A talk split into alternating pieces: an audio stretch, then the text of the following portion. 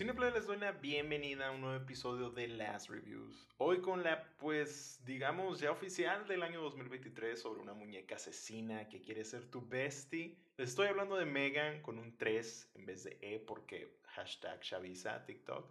Pero antes de comenzar a cantar, chequemos su trailer. Katie, you lost your parents. Welcome home. You're my niece. I'm gonna do everything I can to make this place feel like home. Just wish I could see them again. Handle this. I don't even take care of my own plants. I have this project at work. Do you want to see? Yes. Ever since I was little, I dreamed of this perfect toy that would protect a kid from ever feeling lonely or sad. This is Megan. Hi, Megan. I'm Katie.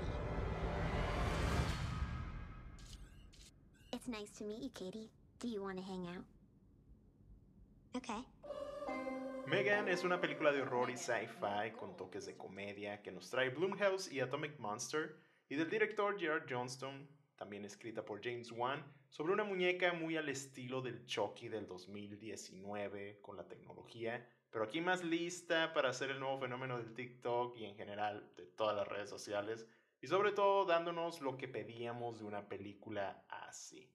Sabemos que en enero pues es flojo con los nuevos estrenos, no hay mucha expectativa, pero aquí Megan fue una buena sorpresa. En México salió el último fin del 2022, uno de los pocos países, y en los demás apenas este 6 de enero. La película es absurda, divertida, creepy, cómica, bitchy y sobre todo entretenida. Aquí tenemos actuaciones de Alison Williams, The Girls y Get Out, Maylin McGraw, Brian Jordan Álvarez, Amy Donald y Jenna Davis como Megan y la voz de Megan, que están muy ad hoc. Y todos saben en qué tipo de película están y eso agrada bastante. Nada serio o cuando hay momentos de seriedad sale con algo que rompe la película ella misma y siento resultaron ser las mejores partes. Pero lo mejor es que está al tanto de todo esto. Desde la primera secuencia sabes a lo que vas y pone el tono de lo que vamos a ver a lo largo de una hora y media pasadas que ni se siente. Creo que está bien balanceada. La muñeca, desde que la ves, es creepy. Lo estúpido de la película es estúpido. Felicidades, sobre todo al supervisor de música aquí, que le den su aumento ya. Momento icónico. Lo de horror y gore es eso, nada fuera de lo normal, es efectivo. Y ya la Megan es un icono de ya la comunidad LGBT, ya que la adoptó como el nuevo icono del 2023. Ya saben cómo son sobre todo los gays, ponles una muñeca blanca y güera, perrucha, creepy, que mate gente y sobre todo niños, pero que se vista bien y The Bitch Has It. Qué buenos looksitos se aventaron por ahí, ¿eh? El maquillaje, el hierography, ahí después de unos buenos chingazos, buenísimo. Los temas que trata sobre todo de la tecnología y qué tan cercanos estamos, creo lo hace bien. Y más claro ni el agua, ese mensaje de que si dejas que tu chamaco pase mucho tiempo con algo así, vas a hacer que en algún momento el iPad te lo tire, te mate a ti y a todos los que te rodean. Así que ojo por ahí. Y también algo importante, las muertes se me hicieron buenas, algo creativas, pero no nos dejaron ver mucho. Y así pasamos a lo que no me gustó.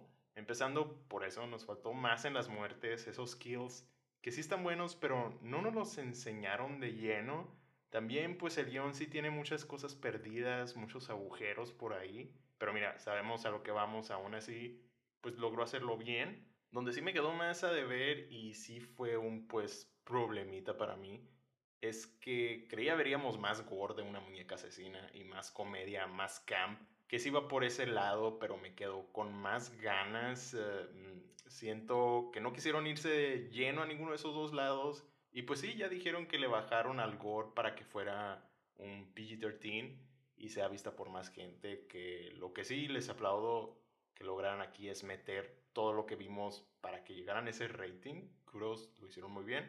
Pero para mí como audiencia mayor creo que sí me dejó con hambre de ese lado. La comedia camp lo tiene, hay momentos de risa estúpida, como les digo, que por nada me esperaba eso.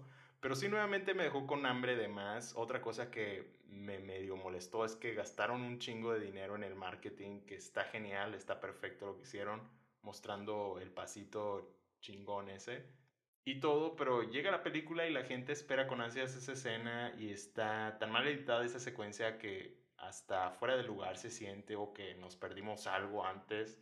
Nuevamente problemas en el guion y aparte me quedé con ganas de más baile, pura hambre con esta Megan, muy mal mija.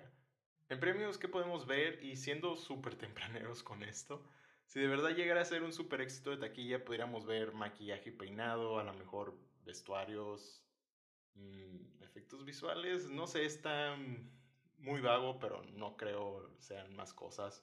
Puede ser lo que tenga chance, ¿no?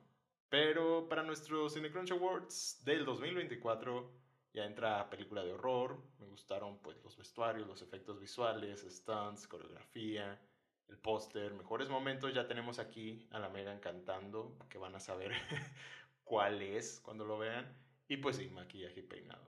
Sinceramente siento que no hay nada wow nuevo aquí. Es lo que conocemos, no trataron de reinventar la rueda, gente, no se vayan a locar. Pero es buena, es para echar la comenta, reírte, tener un buen rato ahí en el cine. Si te gusta el horror, te va a gustar. Es simplona, pero al final nos deja con hambre. Y es por eso que le vamos a dar un.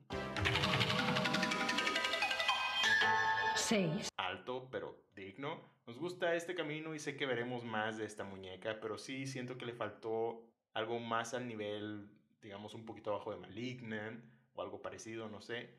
Aún así, sí sobresale de muchas otras películas que lo intentan y no lo logran. Aquí Megan sí lo hizo. En pocas palabras, Megan is that bitch. No le afectará en nada. Todo esto ya es un icono desde que se hizo viral. Síganla en Twitter, es muy divertido todo lo que dice y las peleas, chequenlas. Pero también chequenos a nosotros que andamos en todas las redes sociales como Cinecrunch Podcast, Instagram, Twitter, Facebook, TikTok. Y no se olviden de seguirnos para que no se les pase ninguno de nuestros episodios del podcast. Esta semana tenemos episodio de las news, se vienen nominaciones, ganadores de premios que seguimos en el episodio semanal y por supuesto más reseñas que se vienen en las siguientes semanas.